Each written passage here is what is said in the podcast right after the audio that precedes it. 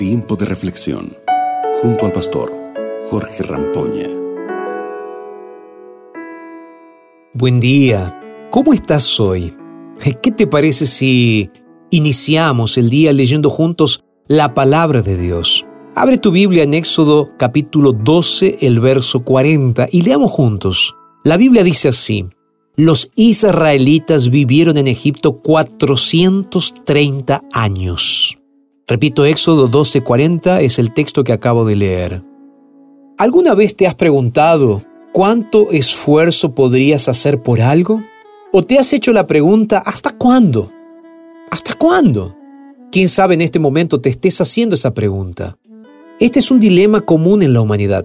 Siempre lo fue y siempre lo será hasta que Jesús regrese. ¿Por qué? Porque el sufrimiento es algo que no podemos manejar y del cual no podemos escapar, ya sea que estemos en este momento sufriendo o no. Esta es una pregunta recurrente, ya que estamos en un planeta que ha caído en pecado desde el Edén.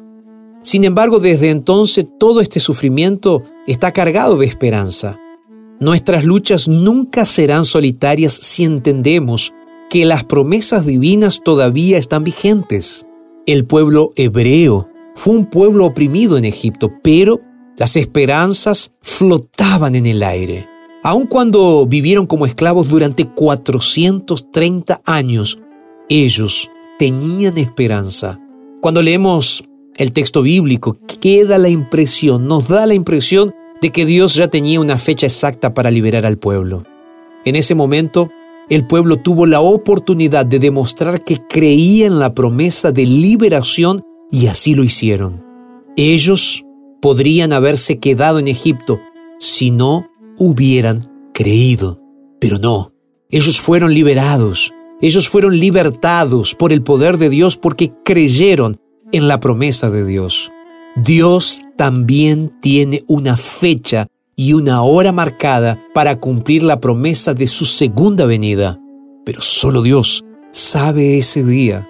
Sin embargo, también debemos confiar, confiar diariamente de que aceptamos la promesa de que muy pronto Jesús vendrá para darnos la verdadera libertad. Y lo hacemos esto, preparándonos cada día, teniendo esperanza, creyendo en el sacrificio poderoso de Jesús y esperando en su regreso maravilloso. Hoy es día de renovar nuestras esperanzas en que su liberación está muy cerca. Creo, muy pronto. ¿Y tú? ¿Crees en esto? ¿Aceptas esto? ¿Qué te parece si oramos juntos entonces para pedirle al Señor, Señor, renueva nuestra fe, renueva nuestra confianza? ¿Vamos a orar? Padre, muchas gracias por este momento de pensar en tus promesas. Nos entregamos a ti, Señor, pidiéndote que aumentes nuestra fe en tus promesas porque te lo pedimos en el nombre poderoso de Jesús. Amén, amén. Que Dios te bendiga en este día, que puedas sentir esas promesas manifestándose en tu vida, esa promesa de Dios tocando tu corazón en este día.